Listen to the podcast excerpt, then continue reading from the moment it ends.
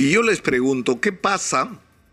Porque es posible que ocurra que la moción de vacancia presidencial no alcance los 87 votos.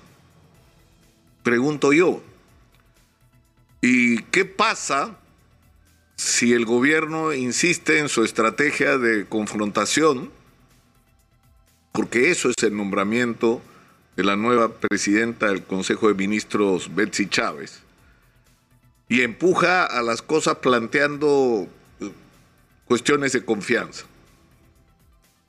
O sea, alrededor del nombramiento de Betsy Chávez va a haber una cuestión de confianza de todos modos.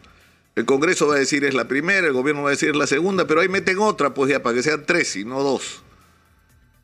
O sea, yo, creo que lo que está pasando es, es increíble, porque lo que denota es una impresionante desconexión de los grandes actores políticos con el Perú, con el Perú real con ese Perú que está agobiado por la inseguridad, que está sufriendo las consecuencias de la crisis económica y como siempre en el Perú, los peruanos no somos llorones.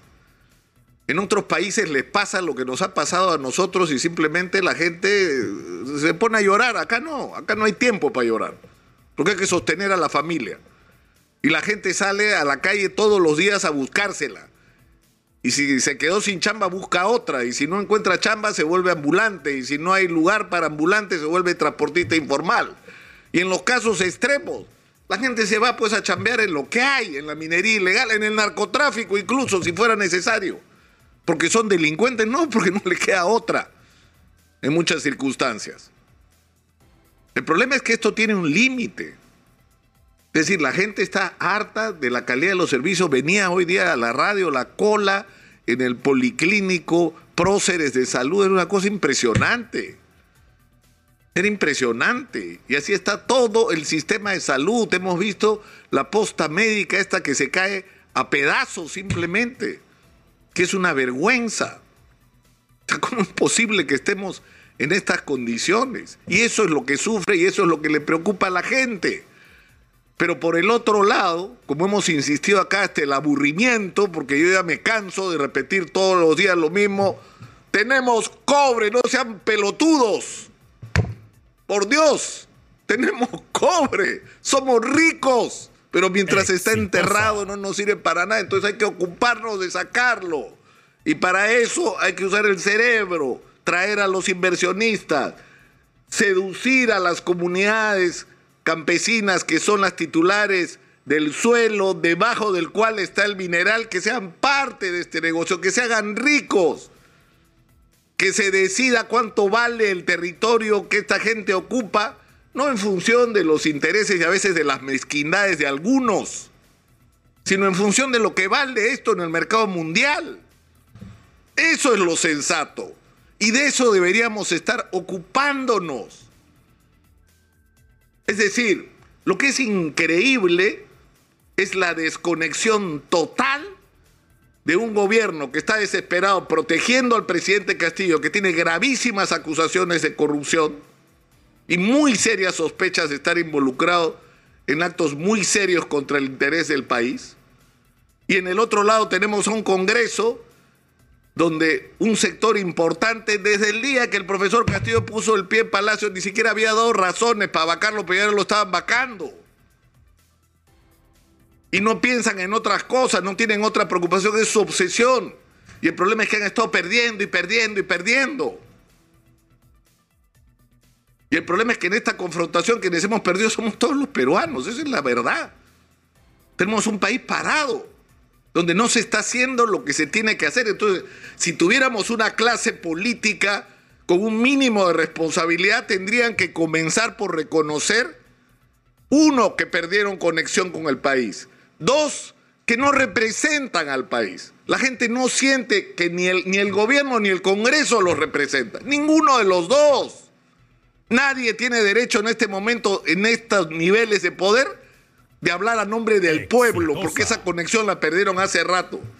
Que son legítimamente electos, sí señor, los eligieron legítimamente. La gente cometió errores como siempre se cometen errores en el Perú. Se eligió mal, como se elige cada cuatro años pésimas autoridades municipales y regionales que terminan luego en la cárcel. Lo que no tienen es legitimidad. Escuchen bien, hay una diferencia.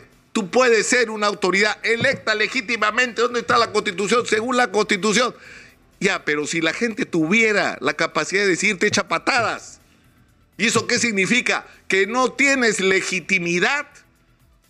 Y si tienes un mínimo de responsabilidad con respecto a la sociedad, si tuvieran un mínimo de responsabilidad con respecto a los problemas del Perú y a las posibilidades del Perú, lo que tendrían que hacer es involucrarse en un proceso para salir del gobierno y salir del Congreso, organizar nuevas elecciones en un contexto en que no repitamos la historia, porque hay que producir cambios que permitan que los candidatos sean electos por la gente y no por las cúpulas.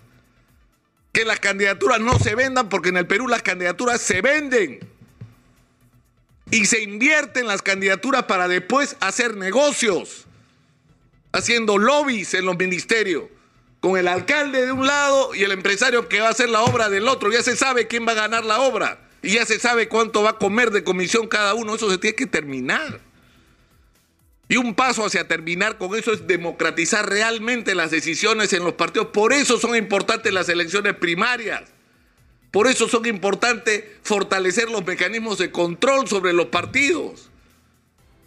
O sea, meten preso al alcalde de, de San Isidro. ¿Qué ha dicho Acción Popular? Y no, no, lo cito por, por, por, ser él, porque es el último. Porque antes ha habido de otros, de todos los partidos. No hay ninguno que se salve de izquierda, de derecha, de todos. ¿Y quién los puso ahí? Los partidos. Fueron los partidos los que pusieron a esos señores o señoras de candidatos y candidatas. Y tienen que asumir su responsabilidad frente a la sociedad. Y eso tiene que cambiar. Porque no me van a decir que en los partidos no hay gente decente, no hay gente correcta, no hay gente que sabe lo que hay que hacer en sus diferentes áreas. No me digan que no hay, y si no hay, hay que crear nuevos partidos. Pero también tenemos que olvidarnos, porque eso nos ha hecho mucho daño, de estar pensando ya, se cae Castillo, hay entonces ¿quién viene después? Estamos pensando en el candidato presidencial, en el Mesías, que supuestamente va a salvar al país, eso ya terminó. Está probado que eso no sirve. Necesitamos colectivos, donde hoy día puede ser este, mañana este y pasado mañana la otra.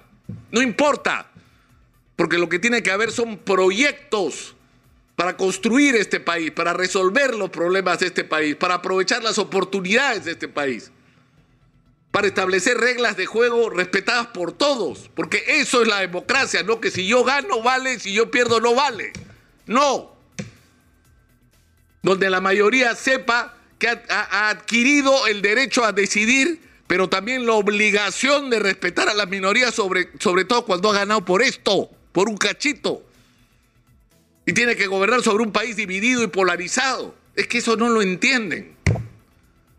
Sea, yo creo que estamos en un momento donde hay que buscar el mecanismo. Yo no, le juro que todas las mañanas cuando llego y subo acá a la radio al sexto piso y pienso, ¿y, ¿y ahora qué voy a decir? Si las cosas que hay que decir están dichas y que el gran problema es que quien debería escuchar el mensaje no lo escucha. Yo creo que todo está en manos de nosotros, los ciudadanos, y que tenemos que buscar los mecanismos de que nuestra voz sea oída, de las, que las cosas que tienen que ocurrir en el Perú ocurran, y que seamos capaces de encontrar el, camino para salir de este espantoso entrampamiento que nos está haciendo tanto daño. El Perú necesita un nuevo liderazgo y no me refiero a una persona, me refiero a un colectivo que se haga cargo de este país y que haga las cosas que hay que hacer. Y eso, lamentablemente,